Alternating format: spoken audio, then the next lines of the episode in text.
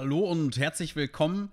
Die Friseure haben wieder auf. Endlich. Man sieht es kaum.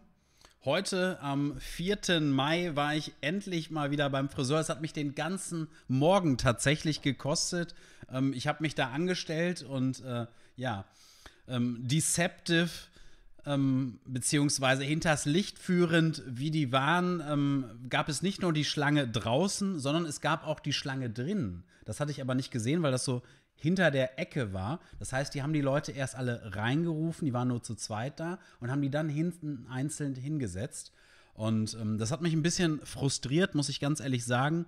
Ich habe mich ein bisschen hinters Licht ähm, geführt, gefühlt, weil ich einfach ähm, jetzt zwei Stunden meines Morgens entsprechend damit verbracht habe, ähm, auf den Friseur zu warten. Am Ende ähm, war es dann ein guter Haarschnitt, ist ihm gut gelungen, muss ich sagen. Ne? Ist äh, adrett. Ne? Ich hatte danach noch einen Kundentermin in äh, Troisdorf und da wollte ich natürlich mit ähm, neuer, frischer Frisur entsprechend äh, erscheinen. Und als ich da so saß auf diesem Friseurstuhl und darauf gewartet habe, dass ich endlich dran kam, habe ich mal wieder festgestellt, es bringt nichts, verlorenem Geld oder auch verlorener Zeit noch mehr Zeit hinterherzuwerfen. Ich hätte direkt aufstehen sollen und weggehen sollen, aber es gibt ja diese menschliche Tendenz ne, im Kopf, wenn man jetzt schon einen gewissen Invest irgendwo reingemacht hat, sei es von Zeit oder sei es von Geld, dann ist der Mensch dazu geneigt zu denken, ach, jetzt bin ich schon so weit gegangen, jetzt gehe ich auch noch weiter. Ne? Jetzt bleibe ich auch noch hier sitzen, auch wenn es noch zwei Stunden dauert. Ich will jetzt bis ans Ende kommen. Anstatt direkt daneben war nämlich noch ein anderer Friseur. Da war nämlich entsprechend ähm, überhaupt nichts los, komischerweise. Da wäre ich wahrscheinlich sofort drangekommen. Ne? Und so, als ich dann reingeführt wurde und dort saß, musste ich dort innen drin fast noch mal eine Stunde warten, bis ich dann tatsächlich endlich dran kam. Und das ist eine, eine, eine häufige Fehlannahme, wenn man jetzt äh, beispielsweise in einen Bereich investiert hat, ähm, dann noch mehr Geld dort zu investieren, damit es dann funktioniert oder auch, ähm, wenn man irgendwo gewartet hat, dann noch länger zu warten, anstatt es einfach abzubrechen, woanders hinzugehen, sofort zu bekommen. Das ist mir dort entsprechend aufgefallen. Und ein weiterer Punkt, der ähm, dann auch im, ja, die Verbindung zum Marketing oder die Brücke zum Marketing ähm, wieder schlug, war entsprechend dieses Bild, was erwartet man als Kunde von außen hin? Wie ist das Marketing? Also das Marketing dieses Friseurladens war so, dass entsprechend vor mir haben drei Leute gewartet, es waren zwei Leute drinnen am Schneiden. Was ich aber nicht wusste, war, dass drinnen auch noch überall Leute hingesetzt wurden. So, für mich sah es jetzt so aus, als wären entsprechend zwei Leute, die gerade dran sind und nur drei vor mir. Ne? Das heißt, in den, in den nächsten, sage ich mal, 30 bis 45 Minuten so die Annahme, so der offensichtliche Schein entsprechend, sollte ich drankommen. Ne? Dem war dann aber nicht so und ich fühlte mich ziemlich hinters Licht geführt. Und auch die anderen Leute, ich kam dann nach zwei Stunden raus und ähm, hab dann, ähm, die haben mich dann gefragt, die Leute, die dann vor dem Friseurladen entsprechend warteten, ähm, haben mich dann gefragt, ja und, ähm, wie lange hast du gewartet? Ich habe kurz überlegt, soll ich jetzt sagen, ich habe zwei Stunden gewartet? Hab ich gesagt, ja, ich habe hier zwei Stunden gewartet. Ach so, ich habe dich nämlich vorhin hier draußen gar nicht gesehen. Es, es geht's da hinten noch weiter. Also war ich nicht entsprechend der Einzige gewesen, der ähm, diesen Schein, sage ich mal, obliegt war, obliegen war, der ähm, die Annahme getroffen hatte, dass es nur diese paar Leute vor einem sind. Und dann habe ich mir nochmal gedacht, ja, das haben sie ja clever gemacht eigentlich. Ne? So stellen die Leute sich in die Schlange, haben das Gefühl, hey, vor mir sind nur drei Leute, aber dass vier Leute hinten um die Ecke noch sitzen und warten, das wussten sie entsprechend, äh, das wusste keiner von denen da draußen. Und alle haben gedacht, sie würden gleich drankommen. Ne? Und am Ende des Tages bin ich mit gemischten Gefühlen Gefühlen aus dem Laden wieder rausgekommen. Okay, ich sag mal so, der, das Produkt an sich, die, die Dienstleistung, ne, die, die Frisur ist, ist gut aus meiner Sicht. Das hat er echt gut gemacht, ne? Aber ähm, dieses lange Warten hätte ich im Vorfeld gewusst, dass ich so viele ähm, Leute im Vorfeld noch ähm, bedient werden, ähm, wäre ich dort nicht, hätte ich nicht gewartet, weil so musste ich jetzt wirklich dann ähm, auch entsprechend äh, ja sehr lange warten. Mein halber Morgen war entsprechend flöten gegangen. Ne?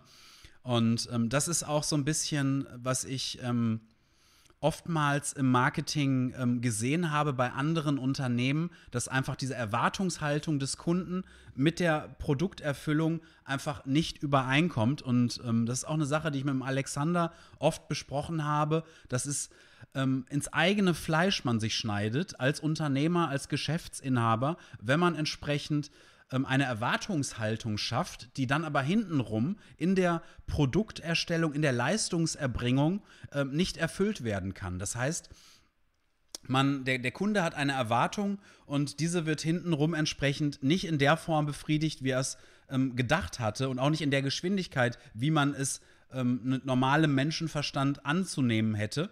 Und ähm, wenn dann dadurch der Kunde am, am, entsprechend bekommt man zwar den Kunden, weil man eine falsche Erwartungshaltung entsprechend ähm, geweckt hat, aber es geht ja nicht nur darum, sage ich mal, einmal Kunden zu gewinnen, sondern die Retention, das Halten des Kunden ist ja auch extrem wichtig. Es ist ja viel, viel einfacher, einem Kunden, dem man bereits einmal was verkauft hat, ein zweites Mal was zu verkaufen, als die ganzen Akquisekosten, die man hat, um einen neuen Kunden ins Unternehmen zu holen und dem etwas zu verkaufen. Es ist zehnmal einfacher, ne? jemandem, der schon mal gekauft hat, bei dir noch ein, ein, ein weiteres Mal entsprechend was zu verkaufen. Und ähm, von daher ist es total wichtig, dass er mit einem guten Gefühl da rausgeht und nicht danach das Gefühl, ja gut, ich habe jetzt zwar einen ganz guten Haarschnitt gekriegt, aber die haben mich ziemlich übers Ohr gehauen, haben mir so, haben mir, haben so getan, als würde man quasi innerhalb von einer halben Stunde drankommen, habe jetzt aber zwei Stunden Zeit verloren. Und ähm, das ist aus meiner Sicht nicht okay. Das ist kein, kein gutes Marketing, so sollte man es nicht machen. Deswegen achte bei deinem Marketing mal ganz genau darauf, ähm, wie entsprechend dieser Match zwischen Erwartungshaltung des Kunden und Leistungserbringung tatsächlich ist. Und befrag die Leute auch gerne. Ne? Ähm, und hab auch einen Prozess des Follow-ups, ne? weil es ist viel einfacher entsprechend, wie gesagt, dem Kunden nochmal ähm, was Neues zu verkaufen.